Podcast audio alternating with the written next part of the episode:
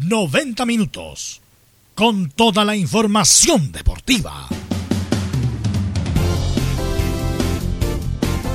Vivimos el deporte con la pasión de los que saben. Estadio en Portales. Ya está en el aire con toda la emoción del deporte. Comentarios. Carlos Alberto Bravo. Venus Bravo. Leonardo Mora. René de la Rosa. Camilo Vicencio y Giovanni Castiglione. Reporteros. Enzo Muñoz. Nicolás Gatica. Rodrigo Vergara. Juan Pedro Hidalgo. Rodrigo Jara y Felipe Holguín. Producción, Nicolás Gatica. Técnicos, Gabriel González Hidalgo y César Navarrete. Edición, Leonardo Mora. Dirección, Carlos Alberto Bravo.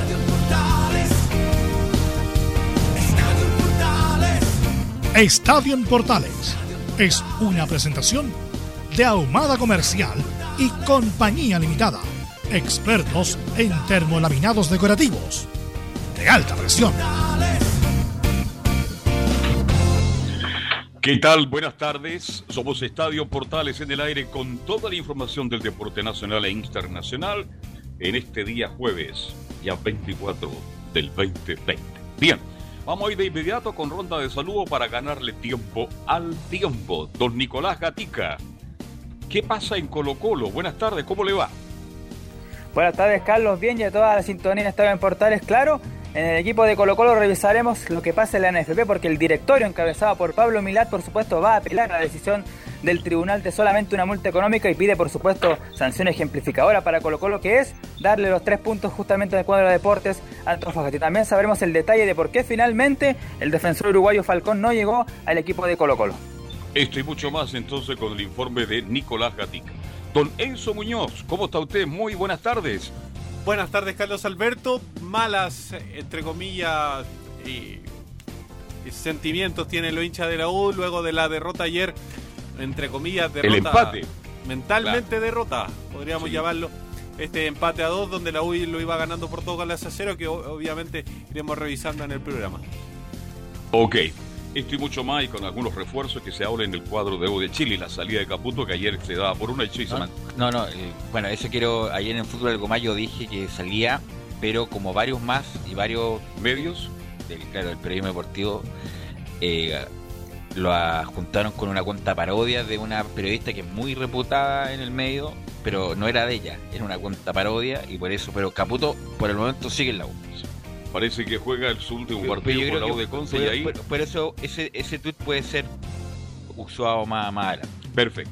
Vamos a hablar de esto y mucho más de lo que está pasando en la U de Chile y Católica. Llegó el día. Don, Así es. Vamos. Eh, Felipe, ¿cómo te va? Muy buenas tardes, Carlos Alberto. La Católica ya hoy día tiene que enfrentar al cuadro del bicho colorado al Inter de Porto Alegre, comandado por Andrés de Alessandro y el, Botija Hernández, que es el goleador del cuadro brasileño. Esto y más en Estadio en Portales. Don Laurencio Valderrama, ¿cómo se le va? Buenas tardes.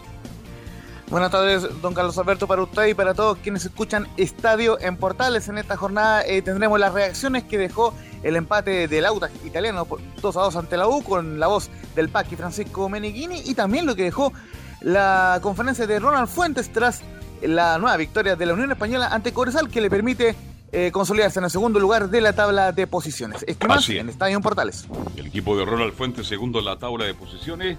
Don Leonardo Isaac Mora, ¿cómo está usted? Muy buenas tardes.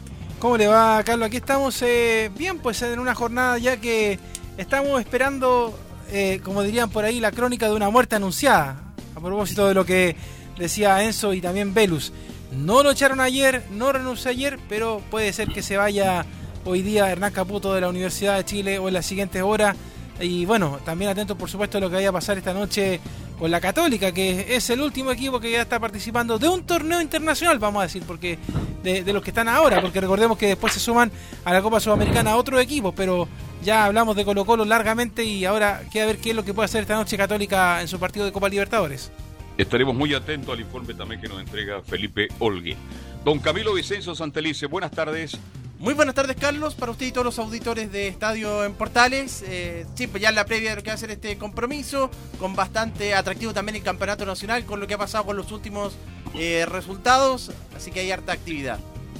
Perfecto. Así que inmediatamente vamos con los titulares que lee con energía Nicolás Gatica. Sí, exactamente, vamos con titulares esta jornada de día jueves acá en Estadio en Portales. Entraron el fútbol chileno en la calera de la Unión Española junto a los que tienen un partido y medio menos encabezan el podio. Deporte de Antofagasta y la UDA se aprovecharon una buena ocasión de acercarse a los líderes. En tanto, Santiago Wanderers y la U de Conce y Deportes Iquique se despegaron un poco más de los últimos puestos. Mientras Colo Colo y La Serena siguen en zona de riesgo para bajar a la B. En Copa Libertadores, Flamengo con Isla en la banca aseguró el primer lugar de su grupo. de el Pato Rubio que fue un penal quedó último en su grupo. Racing con los tres chilenos en cancha clasificó como segundo a la siguiente ronda sobre victoria frente a Estudiantes de Mérida. En la Champions entraron con Alexis que salió lesionado y Vidal cometiendo un penal, el Inter igualó ante el Borussia Mönchengladbach de Alemania. Y en noticias de la selección chilena, bueno, ya es casi un hecho que se cambia el horario y el día del partido de Chile-Perú. Se jugará el viernes 13 de noviembre y no el jueves 12 como estaba programado. Y salió el ranking FIFA del mes eh, de octubre también y Chile pesa un punto en las dos fechas clasificatorias, se mantiene en el puesto 17 del ranking. Estoy más en Estadio en Portales. ¿Usted le quería el ranking FIFA o no? Bélgica sigue primero. El ranking es objetivo. De, derrota y triunfo dependiendo de las ponderaciones de los partidos, clase A, clase B, clase C. Es un indicativo como varios nomás. Cuando uno revisa un ranking entre los 10 primeros y no está Alemania, dice, bueno, ¿qué pasa? ¿Y no está Alemania entre los 10? Parece no está. No, ¿cómo no va a estar? Bien, vamos a analizarlo si no, pues Chile, Chile, está 17, como 17. está Alemania. 17. Eh, bueno, vamos a empezar con la U. Ayer estuvo Enzo Muñoz en Rancagua, eh, nuestro enviado especial a Rancagua, y, y justamente se molestó, ¿ah? se molestó en Ancaputo. Yo estaba, bueno, nosotros habíamos salido de la transmisión ya para, para, el programa de, de la tarde, de las 19 horas, y escucho a Caputo contestar la pregunta de Enzo Muñoz y no con, de muy buena forma eh, respecto de. Mm, eh, de lo que le preguntó Enzo Muñoz, porque se lo preguntó además de manera respetuosa y de manera coloquial. No le dijo en ningún caso ninguna falta de respeto ni nada más, porque se refería eh, Enzo Muñoz de que lo había... Bueno, usted mejor nos indica cómo le preguntó Enzo Muñoz, pero no, no como que fue como la única pregunta que se molestó, a pesar de que Caputo desde el inicio de la conferencia estaba como la defensiva, haciéndose la víctima don Enzo Muñoz. Sí, la conferencia partió precisamente diciendo que, que ya que la gente le pedía o que los periodistas le pedían ser autocríticos, lo iba a hacer. Y, y, ahí más o menos partió una situación bastante extraña. Después hay un colega que le hace la pregunta por cómo se sentía con todas estas eh, rumores de, de, supuestos técnicos que llegan a la U y también le responde entre comillas de, de mala forma diciéndole que bueno que se preocupen por mí. Es raro que se preocupen por mí que me pregunten cómo me siento. Y claro, ya la situación de cuando llega la, la pregunta mía es derechamente, eh, le digo a Hernán Caputo, eh, bueno, después lo vamos a escuchar obviamente en el reporte de Audax, donde el Paqui Meneghini, de, del cuadro itálico, él dice que, que, que, el resultado por ahí quedó corto, por así decirlo. Que, que básicamente el Audax mereció ganar por lo, por lo realizado en el segundo tiempo y que por ahí le faltaron minutos. Y yo, bajo esa misma lógica, agarro esa declaración, por así decirlo, y le pregunto a Hernán Caputo, bajo las declaraciones de Paqui Meneghini, si para él lo más justo hubiera sido que sacar los tres puntos, el empate, o, derechamente la terminó sacando barata con, con el eso, punto. Eso, esa es la expresión de, claro, que el aula la haya sacado barata y es una, una, una expresión coloquial, ninguna falta de respeto y Caputo se enojó ayer. No, no se enojó, pero como que te, como que te reparó en, en, el, en, la palabra. Eso de sacar la barata como, como, como lo corresponde y un lenguaje totalmente coloquial, ninguna falta de respeto. Y además tiene que ver, Leo, con inmediatamente a la, totalmente la defensiva que estaba ayer Caputo eh, ayer en la conferencia después del empate con Audax. Mira, y que agradezca Hernán Caputo que yo hace años ya dejé de ser eh, el reportero de la Universidad de Chile, porque yo le hubiera dicho, oiga Hernán, con todo respeto, eh, le molesta que la gente le diga que es un cagón, que es defensivo, que funciona mal. Estamos para el mundo. No, eh, se, lo digo, que, Carlos, Carlos, yo sé que yo sé, que estamos en Archie, yo sé que hay una línea editorial, pero pero ¿sabe qué, Carlos? Ya la gente se aburrió, la gente no es tonta. Pero, Leo, O sea- pero Leo, tú puedes decir lo mismo, puedes decir lo mismo con otras palabras. Puedes decir. No, Hernán, Velus, va- mira, te, voy a decir una cosa, Velus. Basta, basta de eufemismos no, con, el hombre. no, basta de eufemismos. es porque además hay una cosa, hay un colega que le pregunta ayer a Hernán Caputo y le dice, oiga, ¿usted se siente bien? Y el Cap- y Caputo lo agarra para el deseo. No, no, no, lo agarró para el Lo agarró para el deseo, Velo, cortemos la lecera, insisto. si Caputo estaba ayer quemado porque le dieron vuelta al partido, porque un jugador se, lesionó lo y más encima lo expulsaron. Uno puede decir lo mismo, cagón está bien en el lenguaje entre los amigos aquí, pero uno no puede decir cagón así, porque ahí, ahí sí que le está faltando el respeto al respecto del cagón. Usted puede decir, el señor Caputo, usted es mezquino, usted es defensivo, usted es eh, miedoso. Mire, le, voy, le puede voy a decir una cosa, Velo. ¿ah? Porque todas yo- esas palabras, Yo sé que este programa esas- queda grabado, queda en pero el no podcast. No me voy a retractar de las palabras. Lo siento. No, no, Lo siento. no, pero está bien. pero Lo siento, porque, a ver, es una cosa, si yo Velus, dijera- yo, sé que, yo sé que al aire hay cosas que no se pueden es- decir. no es una, y- una palabra amable, le diría. Claro, y ciertamente. Decirlo- no, y, cierta- y ciertamente no lo es. Velus. Y con, con Hernán Caputo ya no se puede ser amable. No se puede. porque le han preguntado de todas las formas. Leo- ¿Por qué pasa lo que. Velus, deja de defender a Hernán Caputo, por favor. No, no estoy. ¿quién- Deja quién de defenderlo. Sácate ¿Quién la camiseta de Caputo y ¿Quién deja de defenderlo. Está haciéndolo calma, horrible. Pero Leo, Leo, Leo, Leo, Calma, dame- un segundo. Yo, Entremos que- yo he sido muy crítico de Caputo desde el inicio. Yo estoy, te estoy diciendo el lenguaje viejo, el lenguaje, el lenguaje como dicen todos que es realidad. Tú le puedes decir pero si esa es la realidad, es un equipo defensivo, ratón. Leo, ratón. Leo, tú, Leo, tú le puedes decir lo mismo a Caputo con otras palabras, pero tratar a alguien de cagón me imagino no corresponde, no corresponde. Tú le puedes decir lo mismo, mezquino, miedoso, defensivo, eh, eh, todo lo que quieras. Pero cagón no, po. No, si no se no le- se puede a decir. Hernán Caputo no se le puede decir nada porque Hernán, Caputo no entiende nada. No Ahora, entiende, no ahora, entiende qué es lo que hizo ayer con la U, no entiende cómo paró la U, no entiende al- qué es lo que hizo después de que los jugadores se le a- lesionaron y se fueron Voy al expulsados. fondo del tema. Y dicho esto, que hay que tener cuidado con el lenguaje, yo sigo crítico de Caputo desde el inicio. Que, no sabe manejar el equipo, que siempre cuando va a 2-0 sabemos que la U va a empatar o algo le va a pasar, que pierde la pelota, que le pierde el control del partido, que regala protagonismo, que no tiene plan B. Lo dicho todo eso con otras palabras, para no decir justamente esa palabra que justamente estamos en medio en convencional y obviamente que uno puede decir cualquier cosa. Le voy a decir una cosa, Belu, para cerrar el tema. Hay medios que dicen cosas peores. Cortemos No, no, la lecera, bueno, cortemos pero- el pero show. Nosotros somos, pero Cortemos el nosotros show. no sé por qué no estemos igualar con otros medios. Es como, no sé, pues los medios, no sé, pues los medios partidarios online que pueden decir cualquier cosa, pero bueno. Pero lo que quiero decir yo, yo lo que Ya, siga estaba defendiendo a Caputo, por favor. No, no, yo no estoy defendiendo a Caputo, yo estoy defendiendo el lenguaje, Leo. Lo que estoy diciendo a Enzo es que justamente Enzo no le dijo nada en particular, le y lo dijo lo, con todo respeto respecto a que eh, la sacaron barata y eso no es ninguna falta de respeto lo que le preguntó ayer Enzo Muñoz. Sí, en este partido donde la U, como lo decíamos, iba ganando con gol en el minuto 10 de penal de Joaquín Larribey, luego de una mano de un hombre itálico, obviamente en el área.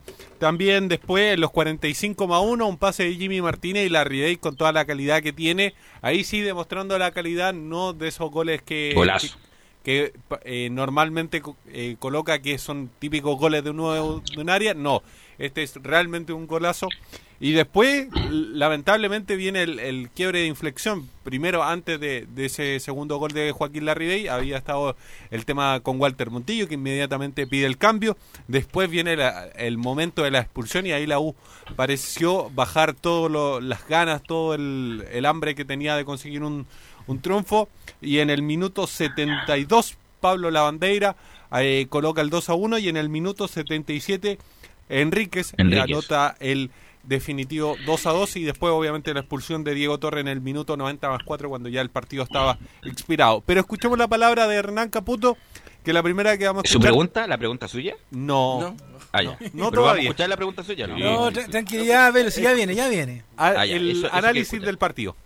Creo que el primer tiempo hicimos un partido debido a lo que propusimos y lo que queríamos, que era estar en campo rival, ir a buscar las situaciones y demás. Y el segundo tiempo, independiente de que viene una expulsión demasiado pronta, cedimos terreno, independiente de un hombre más, nos llegaron, obviamente, y nos empataron el partido. Así que lamento eso porque quiero, independiente de otros partidos, haberlo podido haber, hacer con, con dos jugadores menos, con uno menos, también estar en campo rival. Siento de que, bueno, nuestro tema siempre fue ir a buscar el otro gol y bueno, no fuimos capaces en el segundo tiempo.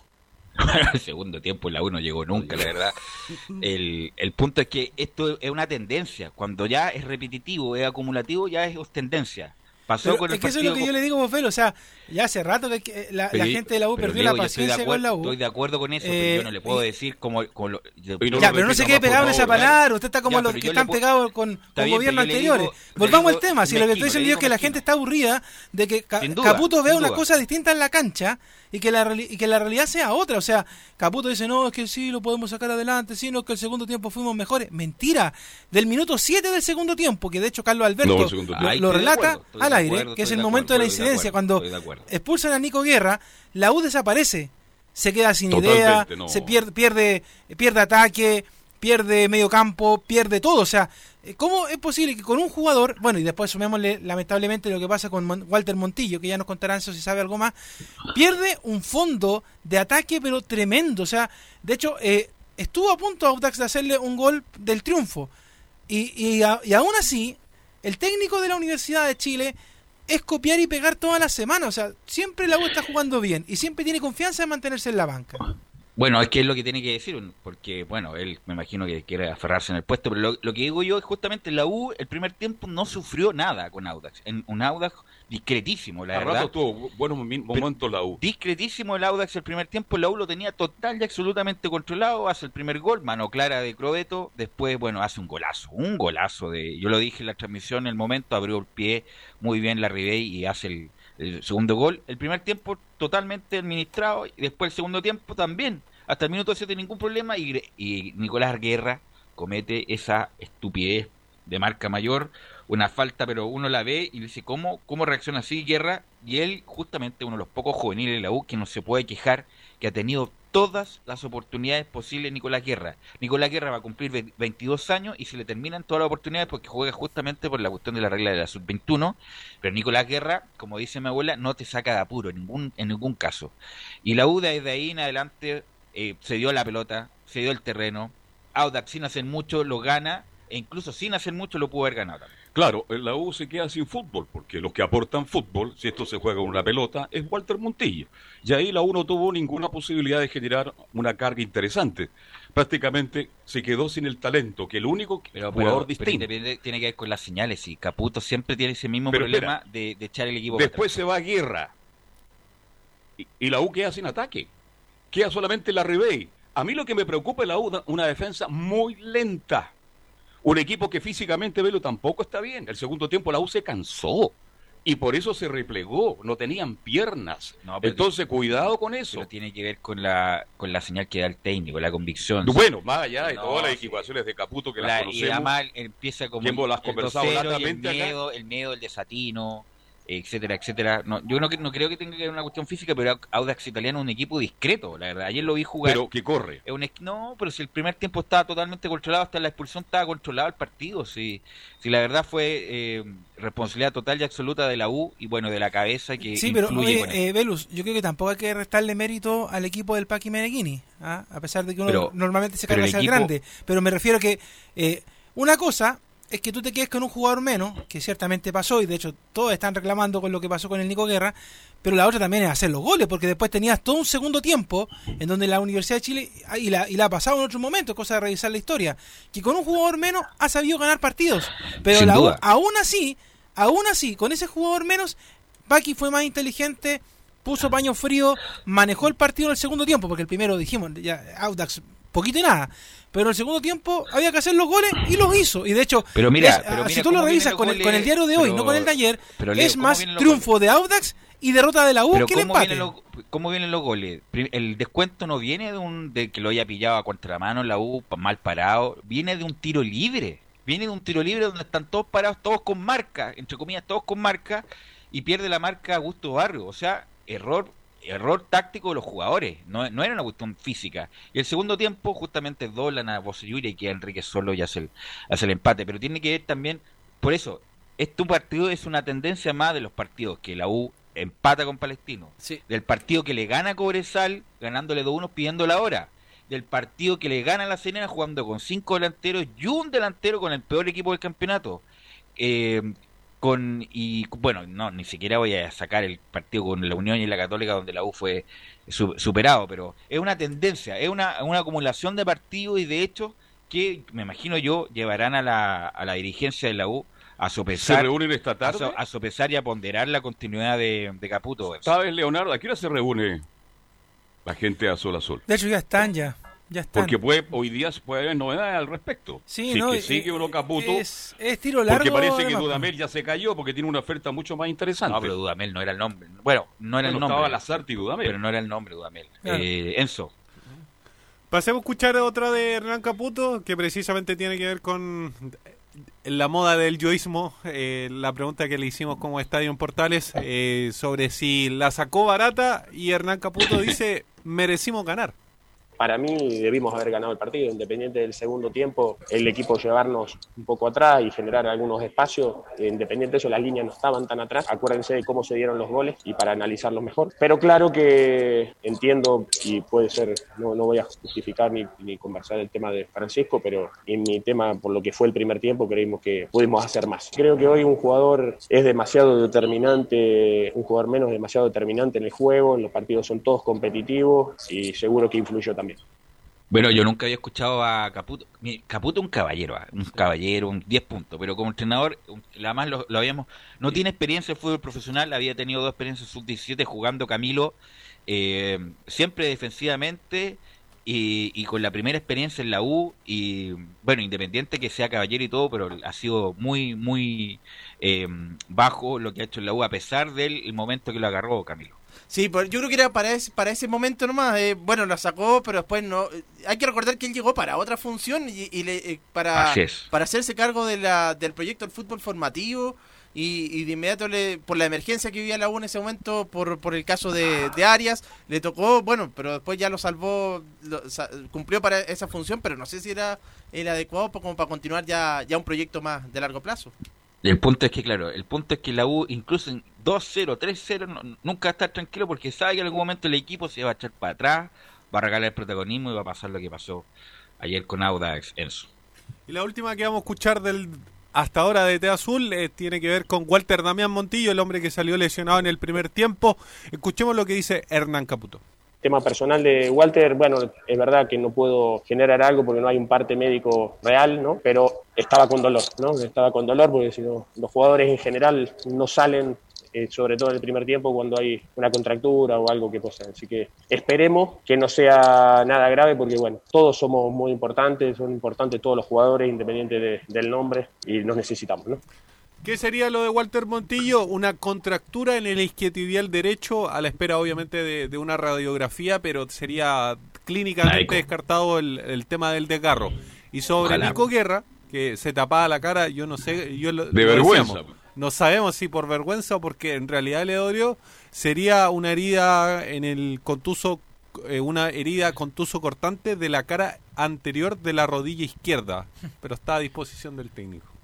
Qué lástima que esté no, pero lo de, guerra, lo de guerra fue una estupidez porque además estaba de espalda el jugador. Aquí a pito de qué fue con esa manera a pegarle la patada y los teniendo amarilla, bueno, una, una tontera. Eh, por lo tanto, ¿usted me indica que sería una contractura solamente el montillo o, o, o, se resuelve hoy se, el diagnóstico eso? Clínicamente, como le dije, no sería un desgarro. Obviamente hay que, que hacer los examen. exámenes correspondientes, mm. pero no sería un desgarro. ¿Sabes lo que pasa, Belus? Que en ese sentido, eh, no sé si concuerda conmigo, con Carlos Camilo, que Montillo fue más inteligente al momento de, de sentir ya el tiro en la pierna. Tiro, sí, porque sí. Hay, hay, otros jugadores, por ejemplo, eh, hay un recuerdo a propósito de la Universidad de Chile, eh, no, de la misma, ah. con Bocellur, que sí. te acuerdas que hubo un partido que estaba lesionado y que al final el tipo sí. lo jugó hasta el final del partido. con Wander, me parece. Sí, con Cobrelón Calama fue. Ella, ese mismo. Y, ter y, terminó hasta el final y después tuvo varias fechas sin jugar, producto de que se lesionó y se siguió lesionando sobre la misma. Montillo sabe que ya no está en la edad de poder hacer eso, entonces a, a, cualquier tirón, a cualquier dolencia, él inmediatamente pide cambio. O sea, esto es, esto es más positivo que negativo, porque significa que Montillo tiene la posibilidad de poder recuperarse y estar en el partido siguiente. Pero, pero si hubiera seguido en la cancha, no sé, por, por eh, querer sacar adelante el partido, porque estaban las cosas en contra, Montillo se nos pierde un mes más. O sea, y no, más que fue consciente. Los que, sí. bueno, los que han jugado fútbol en cualquier nivel amateur o profesional, cuando uno siente el tirón, uno no puede seguir. El tirón del desgarro, sobre todo el del muslo. A mejor del, de la pantorrilla, si no es de un grado, puede como cojear y seguir jugando, pero cuando le llega el tirón, uno no puede seguir porque no, no puede correr, no puede hacer nada. Lo que sí es distinto es cuando tiene un problema en, en, el, en, el, en el tobillo, cuando se tuerce, o en la rodilla, que uno puede controlar, pero cuando te llega el piedrazo, como se dice, en los tirones, hay que, salir de hay que uno no es casi imposible seguir. Y hay, otra, y hay otra cosa que... Brandon Cortés llega o no llega? Sí, Porque lo estuve viendo unos videos. ¿Has visto videos de él? Pero si le dije que lo, que lo vi. Lo vi. Es que yo lo vi ahora. Yo lo vi el, técnicamente muy bueno. Lo vi el domingo en la noche cuando mire, empezó. Es diestro. Eso le quería contar. Con la izquierda le pega muy bien, ¿eh? Es rápido e inteligente. Técnicamente muy dotado. Es joven, 19 años está con ganas. Yo creo que sería un jugador Leonardo y lo digo con todo. Ahora casi, casi, listo, Cortés. Va a ser un jugador distinto que va a ayudar mucho a Walter Montillo. Tiene cosas muy interesantes. ¿Y a quién reemplaza Carlos? Porque yo la verdad es que he visto solamente los textos de este jugador, pero no lo he visto en cuanto a, video. Pero no, para Arangui, ¿Eh? la función de Por Aranguis.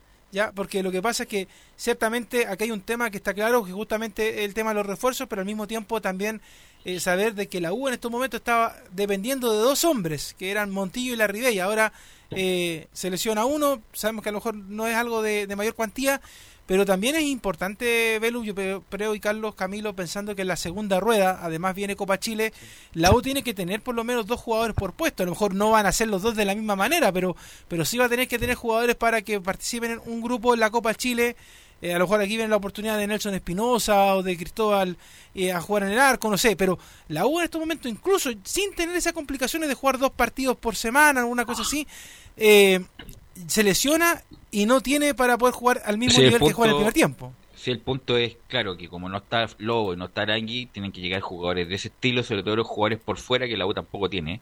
Entonces Brandon Cortés va a ser de ayuda para Montillo, que va a hacer cumplir, entre comillas, el rol que haría Arangui.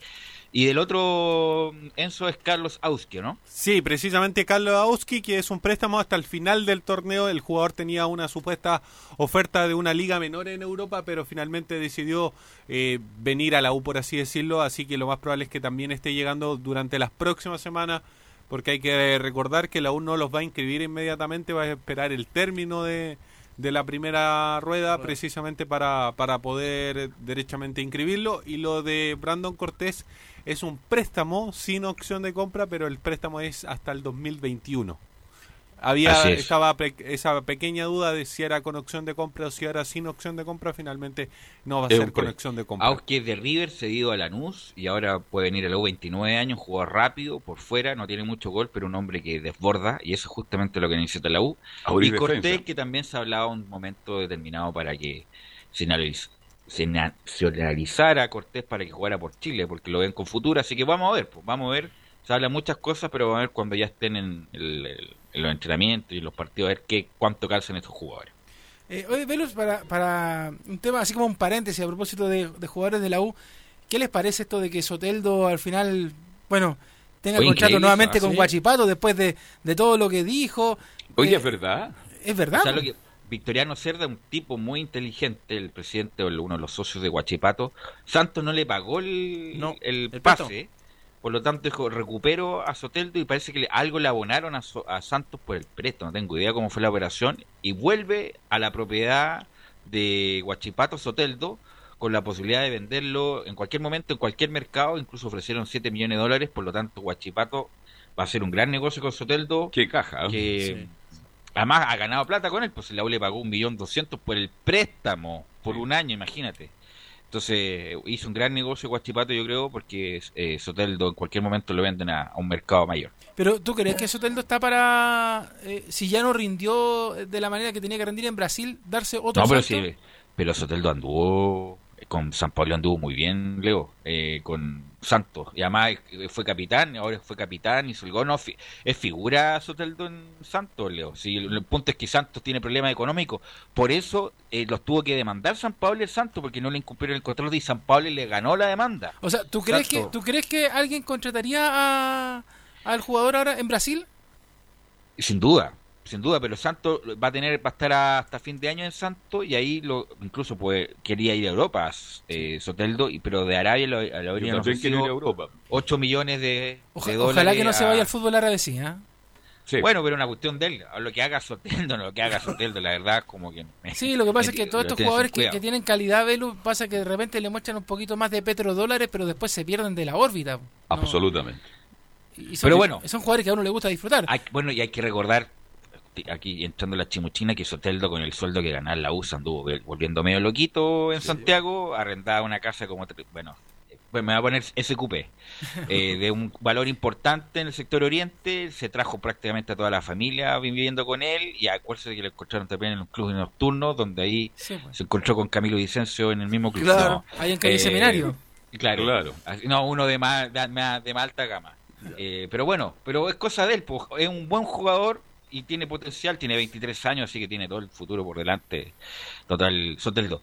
Enzo, ¿cuál es el cronograma? ¿La U tiene reunión de directorio? ¿Va a haber alguno humo azul, humo blanco? ¿Qué es lo que va a haber hoy día? ¿O solamente diagnóstico y evaluaciones?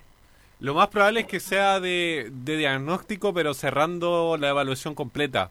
Eh, lo más probable es que, que obviamente Caputo esté para el próximo partido, pero ya termina la primera rueda y ya Caputo, un gusto, fue un placer, gracias por, entre comillas, salvarnos del descenso y váyase.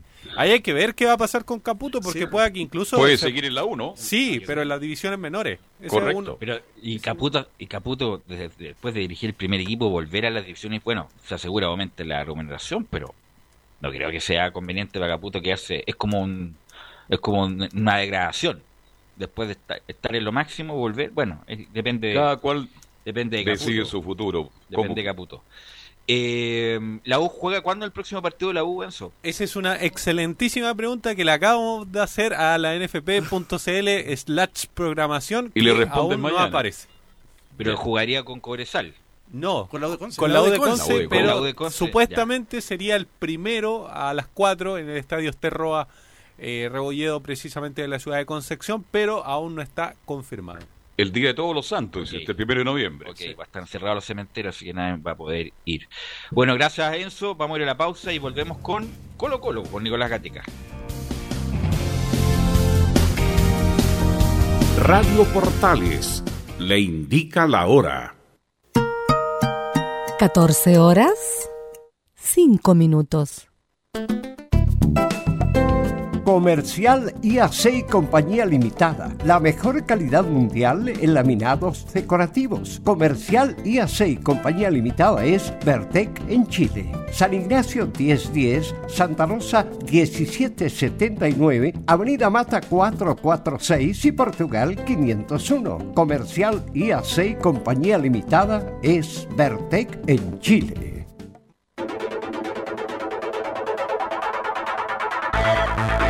Este domingo 25, el país decide su futuro constitucional. A la hora de los resultados y análisis, Vota Chile 2020. Transmisión especial de Radio Portales y la red de Medios Unidos. Este domingo, desde las 18 horas por el 1180M y el resto de la jornada, por Portales Digital, tendremos una completa cobertura del plebiscito constitucional desde los locales de votación, todas las voces, los resultados y mucho más. Vota bien. Vota informado. Vota Chile por Radio Portales y la red de Medios Unidos. La primera de Chile uniendo al país de norte a sur.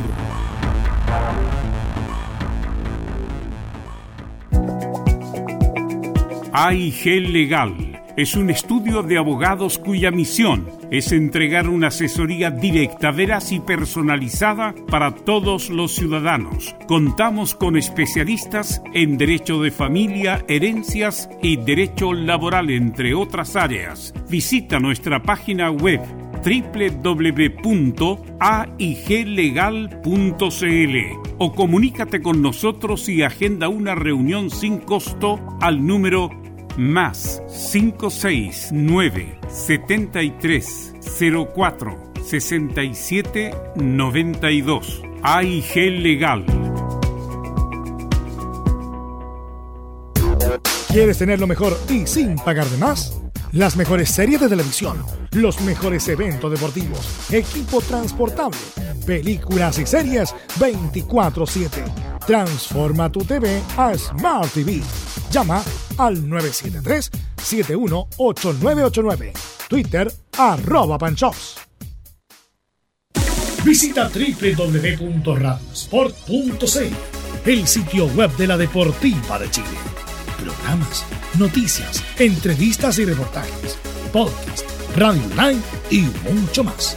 Todo lo que pasa en todos los deportes lo encuentras en www.radiosport.cl. La Deportiva de Chile en Internet. Termolaminados de León, tecnología alemana de última generación. Casa Matriz, Avenida La Serena, 776 Recoleta. Foro 22 622 5676. Termolaminados de León.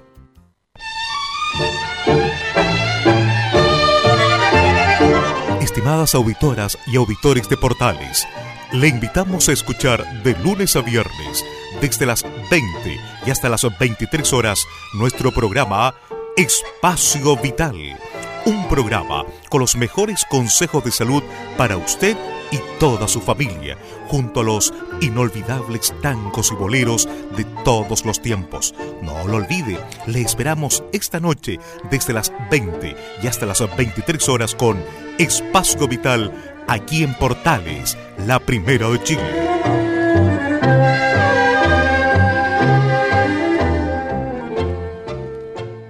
Portales en tu corazón la primera de Chile.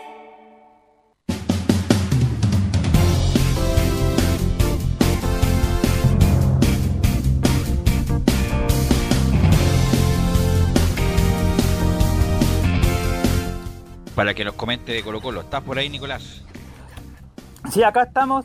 Bueno, un poco para, para cerrar, para cerrar el tema de así es, para cerrar el tema de la selección. Eh, revisamos acá el ranking FIFA y estos son los primeros 10 lugares. Bélgica primero, Francia segundo, Brasil tercero, Inglaterra cuarto, Paraguay quinto, miren, ¿ah? España sexto, Uruguay séptimo, Argentina octavo, noveno Croacia, décimo Colombia, Alemania aparece en el puesto 14 y Chile 17. No creo posiciones. Bueno, no, pero tiene, Alemania no le ha ido bien, pues, últimamente, en la, en la esta de la National League no le ha ido bien a Alemania, ha perdido amistoso y tiene que ver con los números. ¿Cuánto puntúa así? Sí, pues justamente eso iba a decir que Alemania, mm. eh, hay que recordar que en el último mundial quedó eliminado en la primera fase y después tampoco. No le ha ido bien, está bien. En la línea, claro, la Liga de las Naciones. Sí, tampoco le fue bien, entonces por eso están los resultados. Así que ahí es un reflejo del momento actual de Alemania, independiente de su potencial extraordinario que tiene Alemania como selecciona eh, campeona del mundo. Nicolás, ahora sí. Sí, ya la parte de Colo Colo, como dijimos, se comienzo en titulares, pero también en lo extrafutbolístico, que tiene que ver con lo de la decisión del fallo del Tribunal de, Disciplina del NFP, que solamente determinó una multa económica para Colo Colo y no la pérdida de puntos como pedía el cuadro del norte, y resulta que ahora el directorio del NFP decidió apelar a este fallo. La entidad no quedó conforme con la multa económica que deberá pagar el equipo colocolino. ¿Y el directorio qué quiere? ¿Los tres puntos para Antofagasta? Claro, para, para dar un detalle, bueno, la, entidad disciplinaria aplicó una multa económica que fue 490 UF, es decir, poco más de 15 millones de pesos.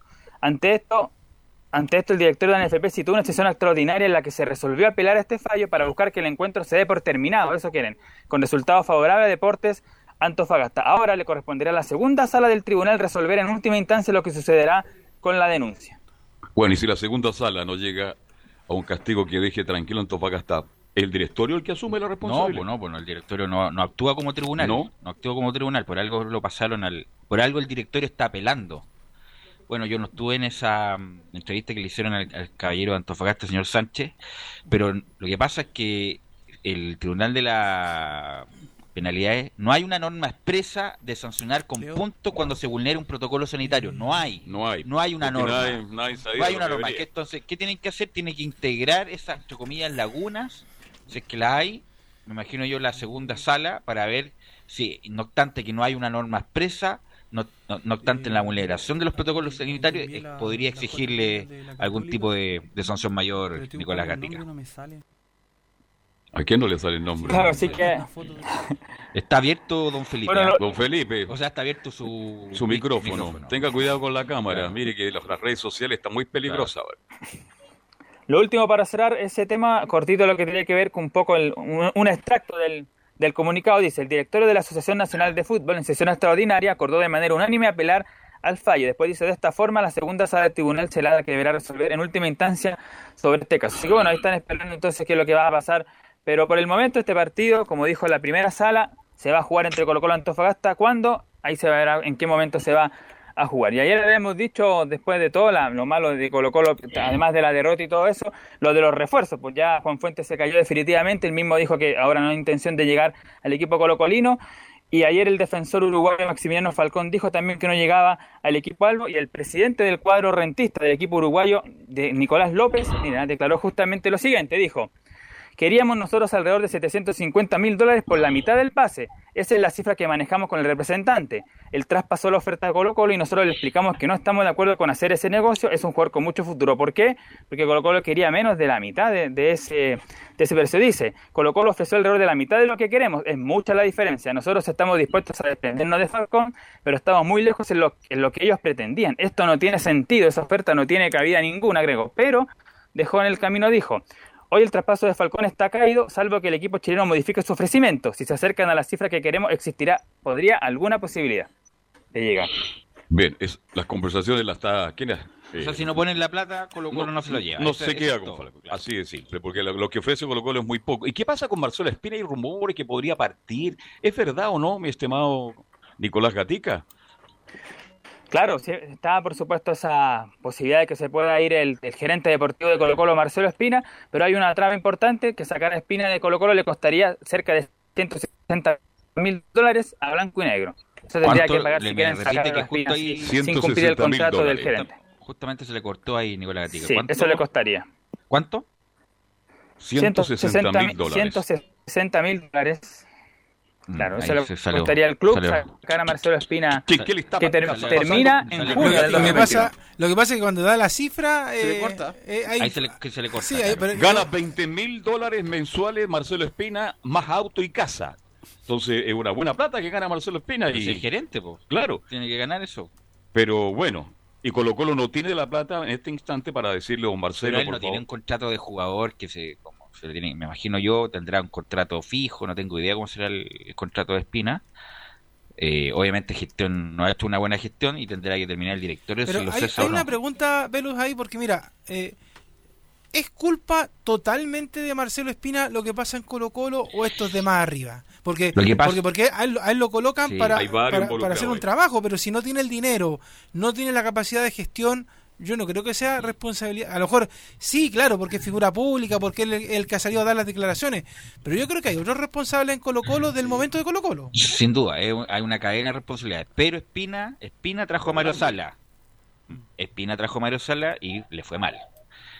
Eh, bueno, Espina, pero, ¿a quién trajo? Pero Velus, al mismo tiempo podríamos decir ahora, eh, a lo mejor eh, haciendo un poco de futurología, Espina trajo a Gustavo Quintero y hasta el momento, o sea, yo sé, estamos recién empezando, pero puede ser en seis meses más o en un año más, a lo mejor no Colo Colo tampoco le va bien con Quintero, decir, y también le fue mal, o sea, tampoco el responsable de, de, de, la, de lo general, por decirlo de alguna manera, porque puedes traer, no sé, pues, a Guardiola a dirigir y con estos jugadores no. Pero la yo, me yo me estoy refiriendo, Camilo, al aspecto deportivo solamente. Por eso, por eso digo, sí, por eso digo, puedes, traer a Guardiola, pero si los jugadores que tienes no te rinden, no va a ser culpa de Guardiola. Pero, de eh, pero el, pero bueno, para eso lo, traen, para tratar de enmendar el camino, tratar de, mejorarlo. Eh, se trajo a Mario Salas con lo que había hecho en Católica, que lo había hecho muy bien, y justamente las declaraciones de Javier Malnico hace menos de una semana, que dijo que cuando la salida de Orión vino un hoyo, cayó en un hoyo negro Colo Colo justamente por la decisión de calentura de Mario Salas porque le tenía atravesado a Orión. Y justamente eso trajo la inconformidad de lo histórico y como que el equipo se sintió y como que no le creyó mucho el técnico, Mario Salas se tuvo que ir por una por una puerta la puerta ancha. Entonces después, ¿qué dijo Espina? Por todos los tonos, decidimos o decidí dejar a Gualberto Jara hasta diciembre, lo dijo él, está, más que grabado y le fue mal justamente con eso. Eh, Nicolás Gatica, ¿a qué jugador trajo Nicolás eh, Espina? Los, los, podemos enumerar, trajo varios. Blandi, Costa. Mira, aquí, aquí no aparece, aquí no aparece exactamente eh, eh, cada jugador, pero dice que son 17 los que ha traído Espina. ¿Y cuáles son los más, los más importantes que trajo Espina, Nicolás? Blandi. Bueno, Nicolás Blandi, claro. Eh, Valencia. ¿Qué más podría ser? Pablo Mouche. Valencia. Pablo Mouche. Costa. El Chaco Izarralde. Ya. Eh, Carmona. Carmona, ya. Eh, Fuente, el hombre que sí, le, Fuente, claro, levantaron a la Católica. Eh, y así, o sea, dejó, el lateral izquierdo, Ronald de la Fuente, otro más. Ronald de la Fuente, bueno, hay... el que ha rendido es Mouche, ¿eh? Sí. Dentro de ese grupo que nombraron ustedes, yo, el único que ha estado a la altura de Colo Colo es Mouche. Mm. Así que, bueno, y Volados, que Volados también en el último año fue el mejorcito de Colo Colo, pero bueno, esto eh, hacía el fútbol, pues. Entonces, Espina, obviamente, con los resultados, igual que un técnico, en menor medida, eh, responde con resultados su gestión y lamentablemente ha sido muy malo lo de Espina. Nicolás, Gatica. Sí, pasemos a revisar algunas declaraciones que dejó la conferencia de Gustavo Quinteros, que tiene que ver ya no tanto con el partido mismo, la eliminación frente a Wilstermann, que ya quedó atrás, por supuesto, sino con lo que se viene para el equipo de Colo Colo. La primera que vamos a escuchar dice sobre lo que le falta al equipo. Dice, en la parte futbolística al equipo le falta un montón. Primero recuperar futbolísticamente a un montón de jugadores que vienen de lesiones, que jugaron ahora, que están volviendo, que se recuperaron, que no están en su nivel, por haber estado mucho tiempo parado, lesionado y demás, no estuvieron trabajando al 100%. Después empezar a trabajar con todos en la parte anímica, en la parte de, preparación de futbolística. Al equipo le falta un montón. Eh, por eso decía al principio que tenemos un trabajo muy complicado, muy difícil, pero no tengo dudas que, vamos a conseguir que el equipo juegue bien, que pueda hacerse fuerte, que pueda hacerse sólido. Y bueno, ojalá que ya sea a partir de la próxima semana, porque ahora tenemos que pensar en el torneo local, darlo todo por el torneo local, sacar el equipo del lugar donde está, eh, tratar de llegar lo más alto posible en la tabla, pero bueno, jugando mucho mejor de lo que jugamos hoy. Claro, eso es lo que espera Gustavo Quinteros, que físicamente se recupere, por supuesto, el plantel y después futbolísticamente, que algo mostró el primer tiempo con la Unión y eh, algo mostró también el segundo tiempo con Coquín Unido. Sí, perdón, Nico, Carlos Velus, Camilo, ¿ustedes creen que eh, Colo Colo eh, se puede recuperar en algún momento físicamente? Porque hay que hay que decir una cosa, por ejemplo, Colo Colo ya tiene programado partido para la próxima semana, por lo que pasó por la Copa Libertadores para el día miércoles a las 4. Pero yo le pregunto, eh, porque aquí lamentablemente, por la pandemia, por todo lo que ha pasado, se está trabajando sobre la, sobre la vuelta de la rueda. Entonces, no solamente Colo Colo, todos los equipos del fútbol, de hecho la Católica también se le siente el desgaste en estos días, pero no con resultados tan negativos como Colo Colo, pero ¿tendrá el tiempo suficiente Gustavo Quinteros como para poner a punto a Colo Colo como él quiere? Porque uno, uno se pregunta, ¿y en qué momento Colo Colo tendría, por ejemplo, periodo de recuperación para algún lesionado? ¿En qué momento tiene Colo Colo para poder trabajar algo interesante? Y además pensando que al mismo tiempo, como lo decía también con la U, viene la Copa Chile, entonces otra vez se vuelve a, doblar la exigencia del equipo, porque la gente, los hinchas colocolinos por lo menos van a decir, bueno, que Colo Colo clasifica a la Libertadores por la Copa Chile yo, siento que he estado diciendo todo el rato que miremos mejor evitar salir del, a llegar a la zona de descenso, que es la meta de Colo Colo. Pero ¿en qué momento Colo Colo físicamente se recupera si no tiene tiempo? Es que ahora teóricamente, de, cuando empieza la segunda semana larga. va a tener una semana más larga, claro. Entonces ahí, ahí, al margen de que después venga la Copa Chile, pero yo creo que ahí va a tener, no va a tener la Copa No se va a jugar a mitad de semana, tengo entendido, ¿no? ¿O se mantiene esto por calendario? el, campeonato termina cuándo? ¿En enero, Leo? ¿A fines de enero? Termina a fines de enero. No, Colo Colo va, bueno, va a tener semanas largas, no va a tener estas jornadas de mediada semana por Copa Libertadores y viaje y todo lo demás. Bueno, bueno, ahí está, el, va a tener que tener el talento del cuerpo técnico de Colo Colo, que va a tener que trabajar, no sé, me... De hecho, hay un nombre, hay un nombre muy clave, Velus, que hay que anotarlo, que es el nombre del preparador físico de Gustavo Quintero, de ese cuerpo técnico. Y va a tener que tener ese margen, ese espacio para poder trabajar y recuperar algunos jugadores que son buenos jugadores, como que no, si son buenos jugadores, el Colo Colo tiene buenos jugadores, el punto es levantarlo físicamente para que en la cancha en vez de durar 40 puedan durar 80 minutos y tener eh, un Colo Colo más competitivo. Y ahí va a tener que eh, el, el, cuerpo técnico Colo Colo tener el talento, el oficio para poder trabajar y levantar este grupo de jugadores. Nicolás, Gatica. Sí, vamos a cerrar con el tema de, Colo Colo, con los jugadores que terminan contrato. Acá tenemos los 11 jugadores que terminan justamente con el equipo Aparece primero Julio Barroso y Esteban Paredes, quizás los más eh, los más, ¿cómo se dice? Eh, relevantes, claro. Después están Pablo Mouche, Juan Manuel Saurralde, Felipe Campos y cierran esta lista. Brian Bejar, Darío Melo, Miguel Pinto, Carlos Carmona, Nicolás Maturana y Williams Alarcón. Todos ellos terminan contrato a fin de año del equipo de, Colo Colo. Yo creo que se dan todos. ¿eh? ¿A quién dejaría usted? Mouche. perfecto. allá cantan mucho eso, Carlos, que se vayan todos. Eh, normalmente se, impacienta la gente Colo Colo y cantan eso.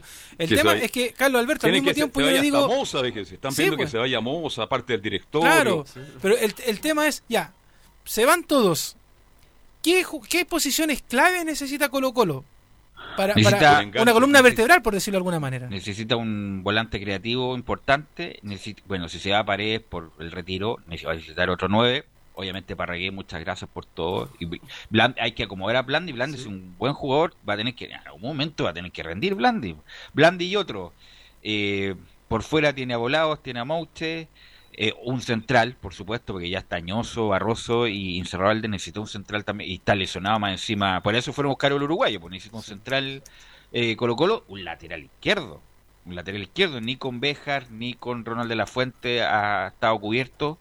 Eh, si se va Miguel Pinto, también otro arquero, y además se va Darío Melo, por lo tanto, bueno, hay varios puestos, ya, y esa es la pega justamente del, del director deportivo, de tener un Excel o de tener un, un seguimiento em, eh, informático respecto a los jugadores, de los contratos, para Colo Colo poder eh, captar esos jugadores y traerlo al club. Volvemos a Sí, lo último con Colo Colo en ese tema, porque ya, ya se adelanta alguna cosa, dice, según informaciones, ya han apuntado que Miguel Pinto podría renovar por un año más en el equipo de Colo Colo, mientras que la continuidad de Carmona está en veremos y otros jugadores como Mouche y Insaurralde, ellos siempre han asegurado que su prioridad es quedarse en el Colo Colo, pero por lo menos Miguel Pinto podría renovar un año más en Colo Colo. Ok, por lo tanto colocó el próximo partido es el próximo miércoles Nicolás Gatica en Antofa, Viña. ¿Con Everton o con Antofagasta? 16 horas, claro. 16 horas próximo miércoles 28 frente a Everton en Viña del Mar. Ok, no es fácil, ¿eh? Va a ser partido difícil ahí en Viña del Mar. Y ya estamos con Felipe, con Felipe Holguín para que nos indique Católica que juega hoy, eh, Hoy día juega Católica a las 21.30 y va por la Sudamericana. ¿Te parece que primero vayamos a la pausa y entramos con la franja? Bueno, bueno, bueno, vamos, vamos a la pausa. Radio Portales le indica la hora. 14 horas 25 minutos. Termolaminados de León, tecnología alemana de última generación. Casa Matriz, Avenida La Serena, 776 Recoleta. Foro 22 622 56 76. Termolaminados de León. ¿Problemas de familia, herencias, laboral y otros? AIG Legal Estudios de Abogados que entrega asesoría directa y personalizada para atender su situación personal. Especialistas en Derecho de Familia, Herencias y Derecho Laboral, entre otras áreas. Comuníquese con nosotros y agende una reunión sin costo al más 569 7304 6792 o visite nuestra página web www.aiglegal.cl. ¿Quieres tener lo mejor y sin pagar de más? Las mejores series de televisión, los mejores eventos deportivos, equipo transportable, películas y series 24/7. Transforma tu TV a Smart TV. Llama al 973-718989. Twitter arroba panchops. El próximo domingo 25 de octubre, Chile tendrá un plebiscito nacional. En él recibirás dos cédulas electorales. Ambas no son contradictorias. Por lo tanto, quienes votan apruebo como quienes votan rechazo por la elaboración de una nueva constitución podrán elegir una entre las dos opciones de órgano planteadas en la segunda papeleta. Participa e infórmate en www.plebiscitonacional2020.cl. Servicio Electoral de Chile. Elige el país que quieres. Comercial IAC Compañía Limitada. La mejor calidad mundial en laminados decorativos. Comercial IAC Compañía Limitada es Vertec en Chile. San Ignacio 1010, Santa Rosa 1779, Avenida Mata 446 y Portugal 501. Comercial IAC Compañía Limitada es Vertec en Chile. No se pierda todos los días a medianoche, lunes a domingo en Radio Portales, el tren del recuerdo. Conduce Salvador Fernández. Solo canciones inolvidables de su época. Contáctese con Salvador Fernández al foro 22 319 7959. Le esperamos esta medianoche con el tren del recuerdo en Estación Portal.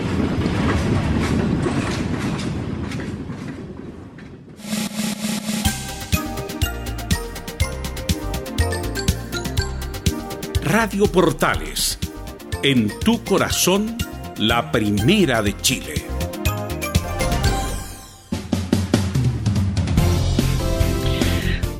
...14 horas con 29 minutos y antes de ir con Felipe Holguín, bueno, mañana le vamos a preguntar a René, porque hoy día habló en una entrevista a Enrique Ose en el Mercurio, pegándole duro, no, no a Milad, porque dijo que era legítimo que contara con, entre comillas, gente de confianza, pero con un señor que se llama Rodríguez, que es, eh, asesor jurídico de la comité de árbitros, que había demandado también al comité de árbitros la inspección del trabajo, entonces como que juegue parte y que no le parece que Osorio también esté en INAF y está en la comisión de arbitraje.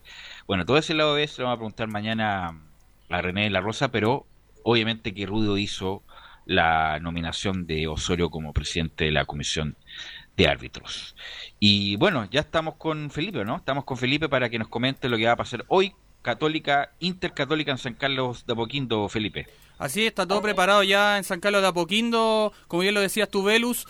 La Católica va a buscar eh, el pasaje para clasificar posiblemente a una Copa eh, Sudamericana ya que le sirve solamente ganar sí o sí en el reducto de San Carlos de Apoquindo ante el cuadro del bicho colorado de Inter de Porto Alegre, que viene con plagado con todas sus figuras, Andrés de Alessandro, eh, Abel Hernández, el uruguayo, el goleador de la, de la escuadra brasileña, y Tiago Galiardo, que es uno que viene de anotar ante el Vasco da Gama por el torneo brasileño.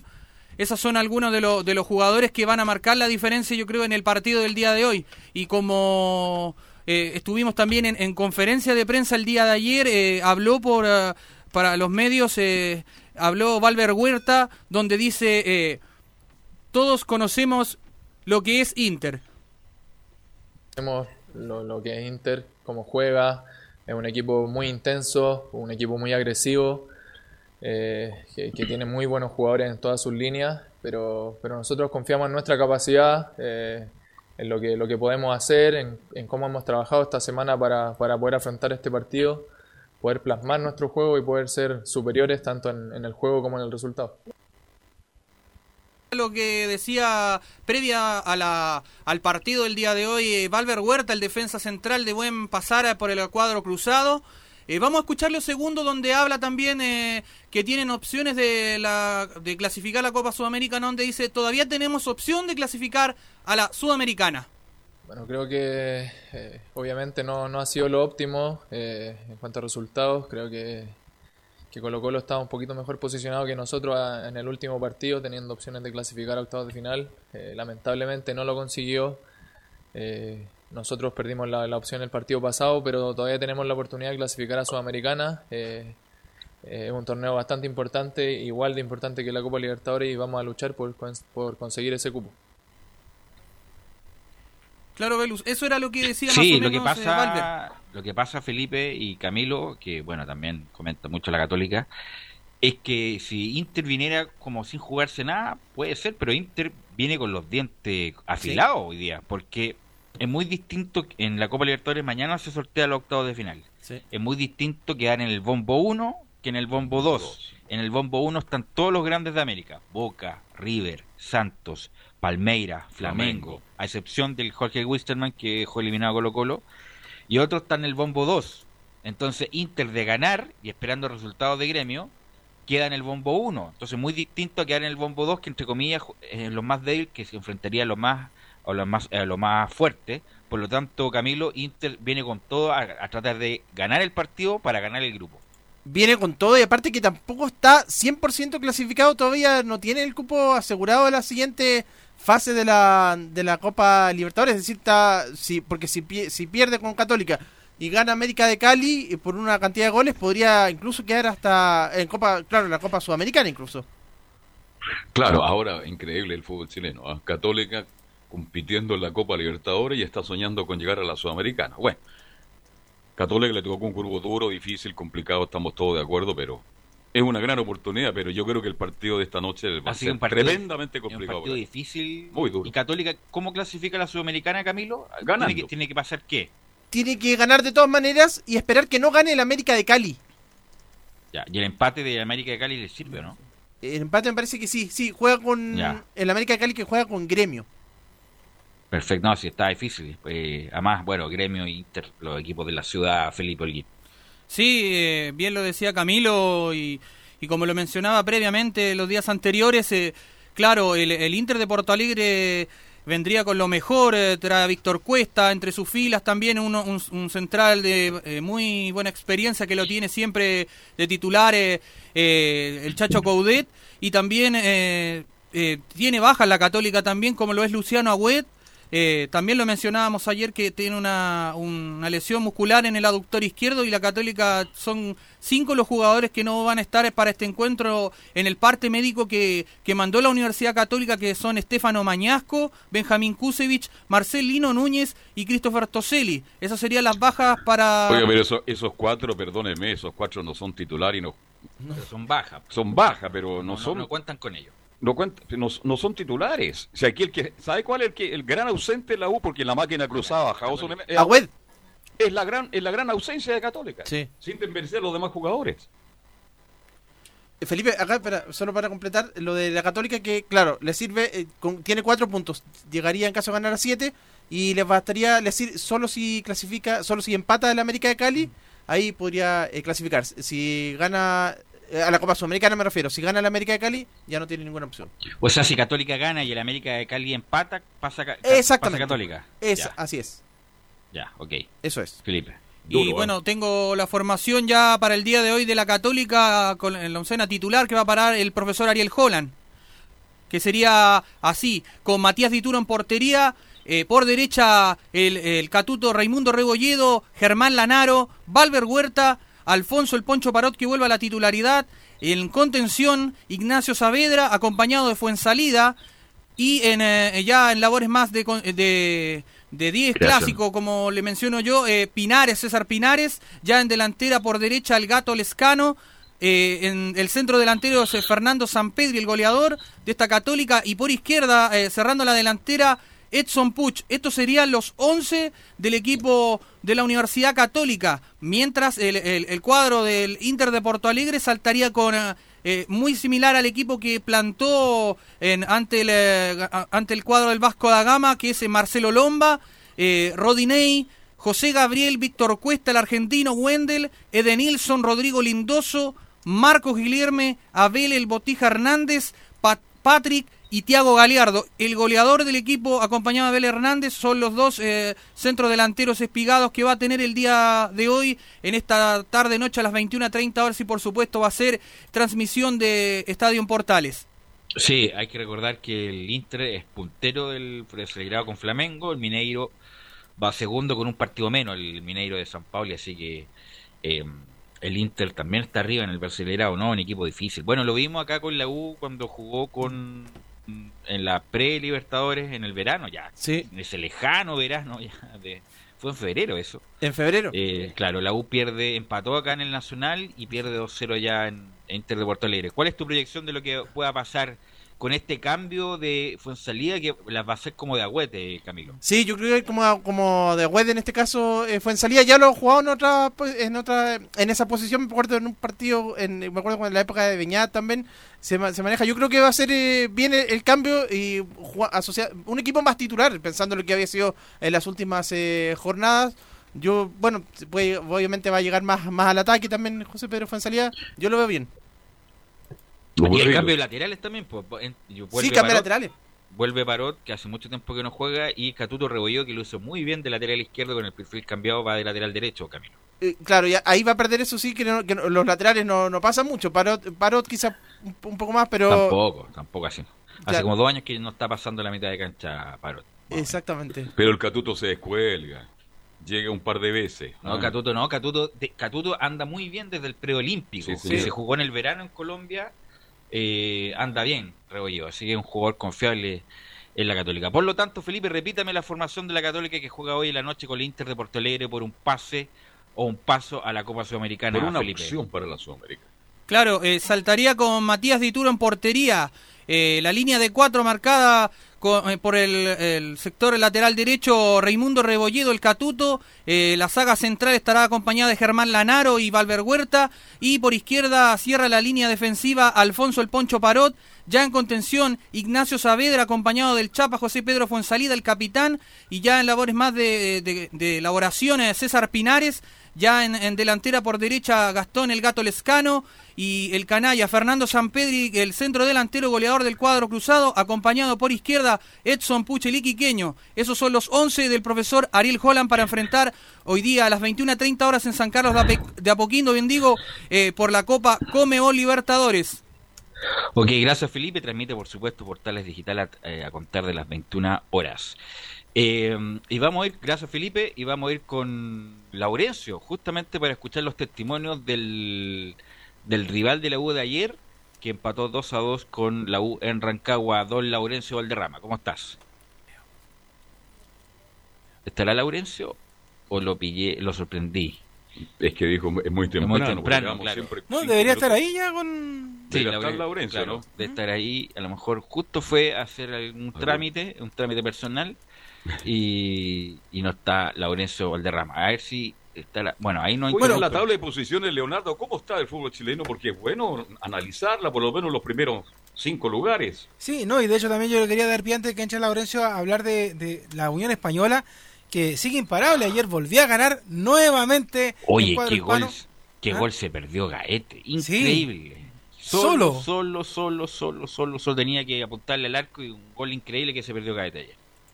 Sí, no, no, no puedo dejar de pasar eh, nuevamente a la Unión Española, que ayer el, el Misael Dávila, el Misa Dávila, como le dicen los muchachos, eh, fue Sí. el que anotó el único tanto en el Estadio Santa Laura.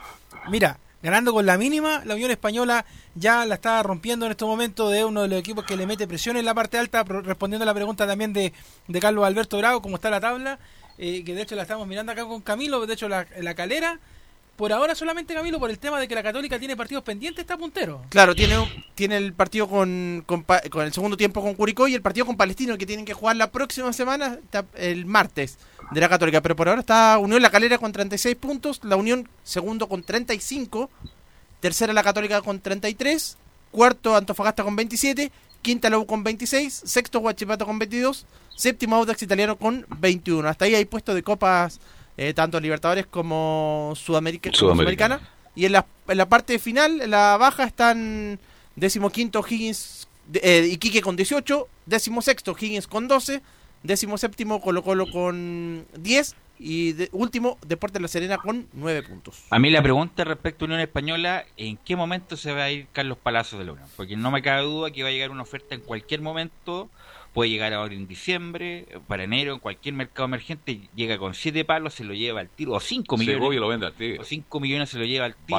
Para, para la Unión es mucha plata, es uno de los jugadores más con más proyección del fútbol chileno, pero no me cabe duda que como es tan vulnerable el mercado chileno, porque obviamente no tiene la posibilidad de, de sostenerlo por, la, por, lo- por los volúmenes que se están transando en el mercado chileno, ojalá pueda durar un tiempo más, Leo, pero yo lo veo difícil con el nivel que está teniendo Carlos Palacios. ¿eh? De hecho, llegó algunas declaraciones hoy día a la- al sitio web de la NFP, porque recordemos que, que hay un eh, microciclo y están participando, pero bueno, para que nos entregue más detalles de eso y también de Audax Italiano, que fue también el rival de la U ayer por el torneo local, tenemos ahora sí a Laurencio Valderrama sí, para que nos Qué cuente todo. bueno, estábamos preocupados. Laurencio. Ahora sí, ¿cómo le va muchachos? Muy buenas tardes, un gusto de saludarlo, un abrazo virtual por supuesto para todos ustedes y para la gente que escucha Estadio en Portales. Eh, bueno, eh, lógicamente vamos a partir un poco con lo que dejaron las declaraciones de Audax italiano, Eh, estaban con una sensación ambivalente, dicotómica en el cuadro de, del Audax porque por un lado estaban contentos y, de hecho el mismo técnico Paqui Meneghini va- valoró la actitud del equipo para ir a remontar ese partido ante la U, un equipo grande siempre más allá de lo que pase en su actualidad, pero quedaron con un sabor a poco, porque obviamente con un hombre más el Audax pensó que podía revertir el partido y, justamente, o, mejor dicho, ganar el, partido ante la U. Justamente eso eh, se le preguntó por Radio Portales, justamente Leonardo Mora estuvo en la conferencia, no se enojó esta vez el Paqui Meneghini y de hecho, eh, eso sí, lamentó el empate y dijo el equipo mostró actitud para remontar, pero nos quedamos con gusto a poco.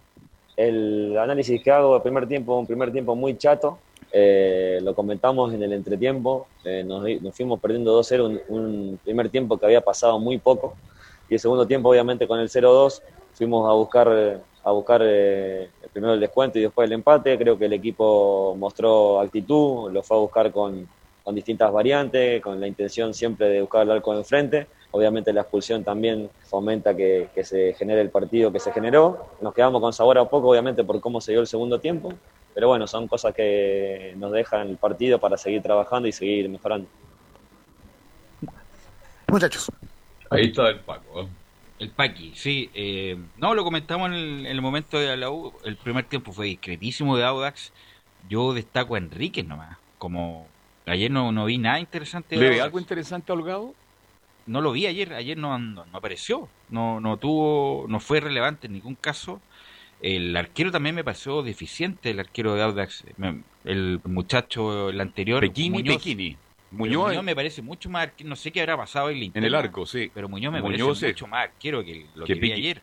Eh, y Audax italiano, insisto, eh, de no mediar la mezquindad y el miedo de la U después de la expulsión, eh, la U debería haber ganado perfectamente este partido, pero me pareció discreto lo de Audax, independiente que no, no quiero eh, aminorar lo que hizo en el segundo tiempo, pero la U le entregó todos los caminos para, para empatar. Pero te vuelvo a decir lo que te decía adelante, una cosa es que te entreguen los caminos y otra cosa es hacerlo, porque por ejemplo, recién lo hablábamos con este muchacho Gaete, solo y no lo hizo.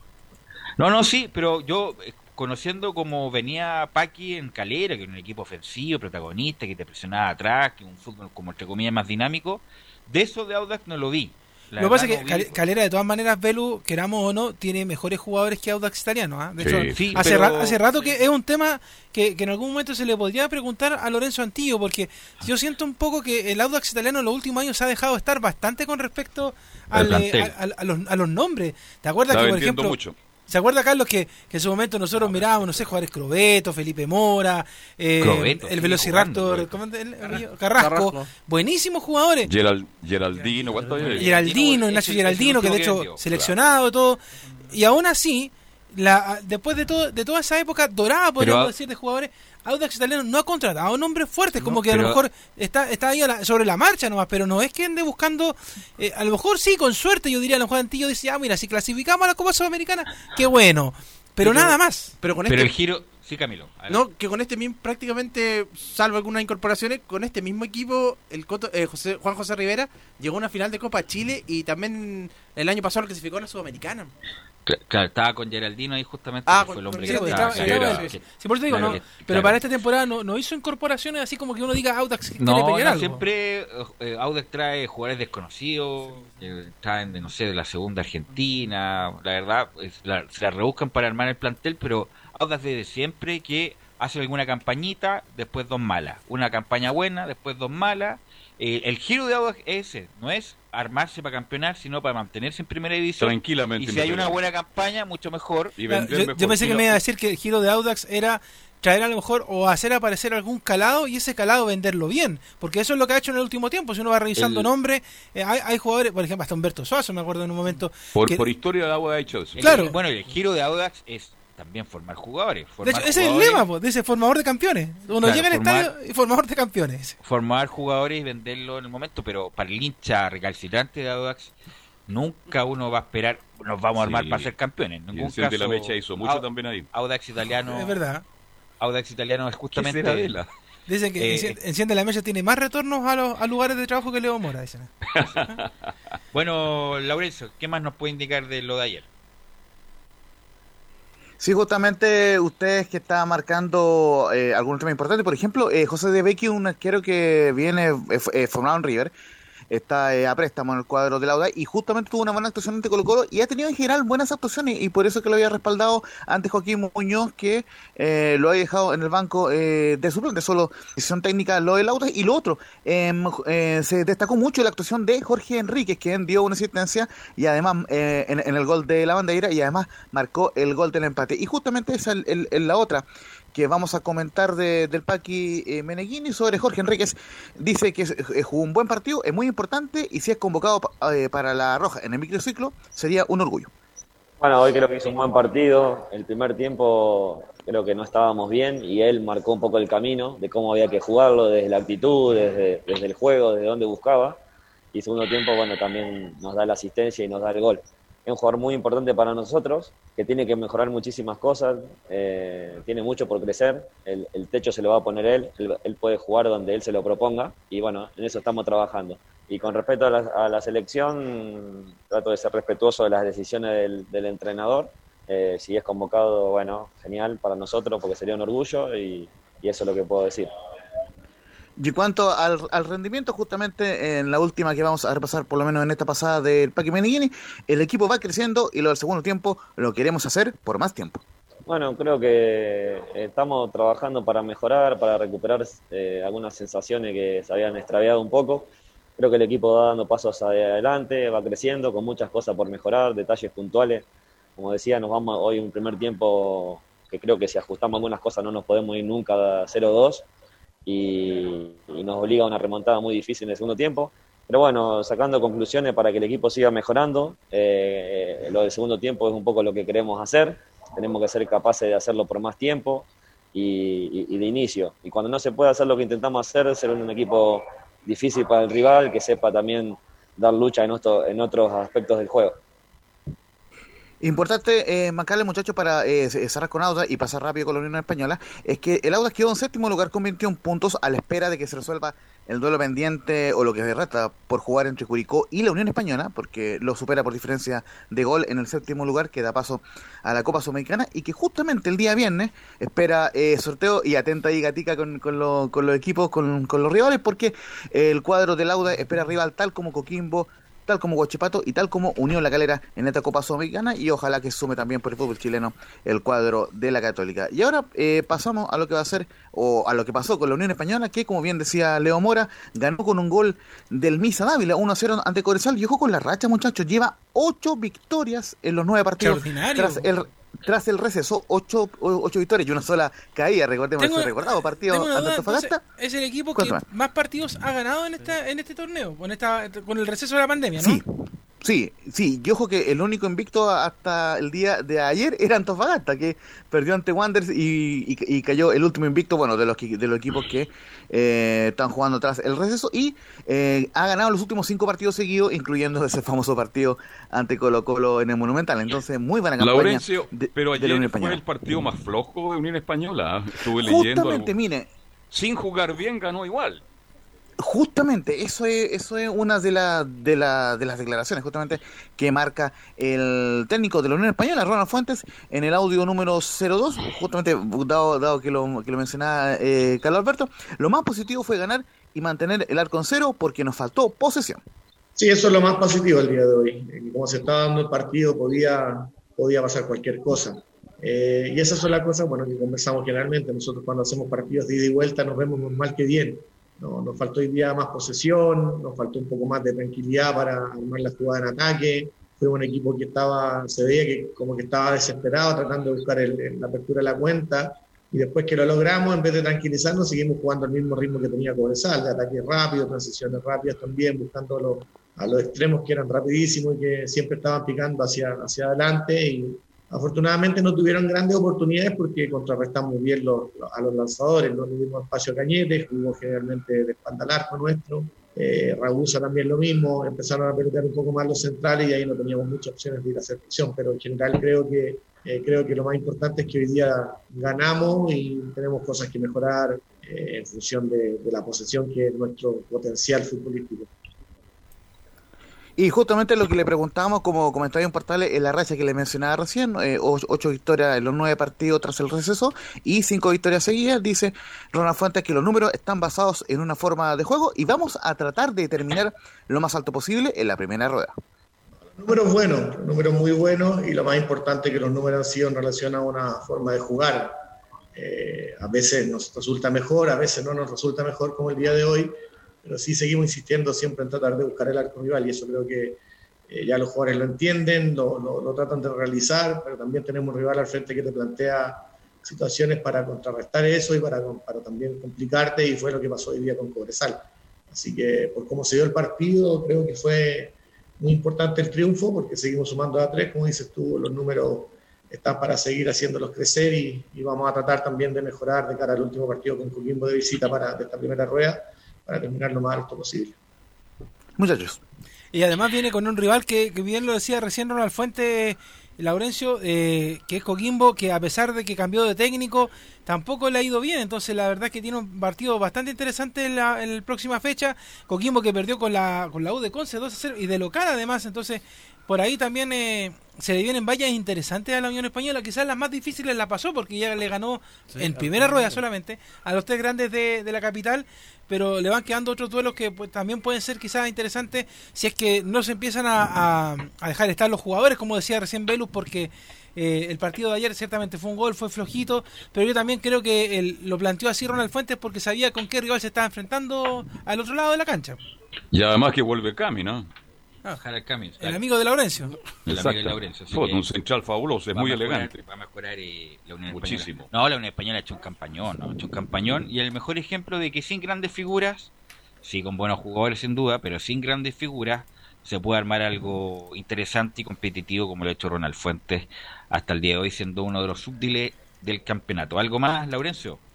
Sí, justamente eh, marcarles eh, una eh, alguna cosa, eh, que el cuadro de Coquimbo venía de, tres victorias y una derrota justamente antes del partido ante lo de Conce, entonces es, un cuadro que, está levantando, ayer, claro. Ayer me extrañó que haya perdido mal local. ¿Ah? Jugó muy mal, sí. Jugó muy mal, ayer volvió Pinilla, no vio una. Mal, mal, mal, mal. mal. Así que va a ser un lindo partido, Unión Española Coquimbo Unido. Claro, y la última que, les quería mencionar, muchachos, justamente en, atención al tiempo, ya, ya, lo que mencionaron ustedes, justamente, que un gran técnico eh, no solamente logra resultados, sino que también logra hacer mejor a los jugadores que dirige. Y justamente eh, uno de los tantos casos es Carlos Palacios, quien fue convocado a la selección chilena para el microciclo y ya se integró junto a Luis Pávez Muñoz. Y dice, eh, Palacios y Pávez Muñoz han hecho méritos suficientes y también podrían seguir a Víctor Méndez y Misael Dávila. A pesar que teníamos un. Sí, mente, me, encanta mente, pero. Oiga, me decían ahí, a, propósito de la Unión Española, que están eh, muy cotizados los jugadores para hablar, los, los Dávila, los, los Palacios, el mismo Sánchez. Está causando sensación la Unión Española con todo lo que está pasando, ¿ah? Sí. Para hablar con Camins hay que hablar con el jefe de prensa, don Laurencio, ¿o no? Con Camis? No, pero eh, no, el, la, la me representante. pero eh, no, eh, justamente estaba dando pase, no sé si es que la tenemos, Leo, esa de, esa cuña 03 del, de la de Carlos Palacio y Luis Pablo Muñoz, que han hecho méritos suficientes para el microciclo. Es un todo. Yo creo que el, nivel futbolístico que muestran ellos, la forma de jugar que tenemos, la continuidad que han tenido, los movimientos parejos durante todos los partidos, no son partidos, partidos perdón, jugadores irregulares eh, eso lo ha llevado a que se hayan fijado en ellos que estén en esta prenómina, en realidad no sé cómo se llama, microciclo, perdón, a que estén llamados microciclo. Creo que han, que han hecho méritos suficientes. También siento que Víctor es un jugador que por ahí lo podrían estar siguiendo, Misael. En realidad hay varios jugadores que están en un excelente nivel y mantienen la regularidad y eso nos ha permitido estar en los primeros lugares. Pero bueno, son decisiones de, del director técnico de la selección y me parece que son jugadores interesantes que se van a jugar su opción para poder estar en la fecha FIFA de noviembre va a depender de lo que muestren allá. O Carlos salió un poquito resentido, así que ojalá que mañana esté bien. El Luis salió bien sin ningún tipo de inconveniente y que estos tres días sean muy positivos para ellos, conozcan al cuerpo técnico, a sus compañeros de, de, este microciclo y puedan mostrar su real nivel futbolístico en los trabajos que van a realizar. Recordad, muchachos, que está todavía eh, pendiente la programación del partido ante Coquimbo Unido en el Francisco Sánchez Rumoroso y que debería salir, muchachos, este viernes o el fin de semana después de que se programe la Copa Sudamericana. Después del plebiscito. Ok, gracias Laurencio. ¿Algo más muchachos para terminar? Fuerte abrazo. Sí, yo le voy, a, le voy, a, dejar un nombre en la mesa a Velo Bravo y tarea a Enzo Muñoz. José Luis Sierra Pando. Uh. Para Avenida del Parrón 0939. Está sonando, no me digas que está sonando. Por eso le digo, para tarea de para tarea para la casa, como dicen los el profes. Coto cierra, el Coto cierra la Unión Española inmediatamente. El Coto cierra de Colo Colo por ningún motivo. Eh, no, por, la, manera de juego, digo yo. Claro, él juega mucho de tener el balón, eh, mucho claro, El Coto Sierra ya lleva como un año ya libre, después que se vino a Arabia, pero y ya me recuerdo en la época de los 90 estuvo a punto de llegar a la U antes que llegara a Colo Colo incluso, el Coto Sierra. Pero bueno, por esas cosas de la vida no llegó. Es un nombre, un buen nombre, sin duda. Pero su fútbol, su estilo... ¿Qué? ¿Le gusta el fútbol de...? Por eso digo, el estilo de la Unión Española, perfecto, jugaba muy bien ese equipo. Con, de Colo -Colo, con Rubio, con Canales, con el gordo este, ¿cómo se llama el gordo? Vecchio. Ah, Vecchio, Jugaba, ese equipo jugaba muy bien. Eh, Porque tenido salida rápida. Jugaba muy bien ese equipo, y que incluso le ganó un par de veces a la U de San Paoli. Eh, pero el, el Colo Colo de Sierra era el Coto Siesta, se todo le decían el Coto Siesta. Pero, pero bueno, es un, es un nombre más que se suma, verá si es que la U lo toma o no, o lo deja. Ok muchachos, estamos ya en la hora, gracias Gabriel como siempre, y nos encontramos mañana en otra edición de Estadio Portal. Que tengan buena tarde. Chao. Fueron 90 minutos con toda la información deportiva. Vivimos el deporte con la pasión de los que saben. Estadio en Portales fue una presentación de Almada Comercial y Compañía Limitada. Expertos en termolaminados decorativos de alta presión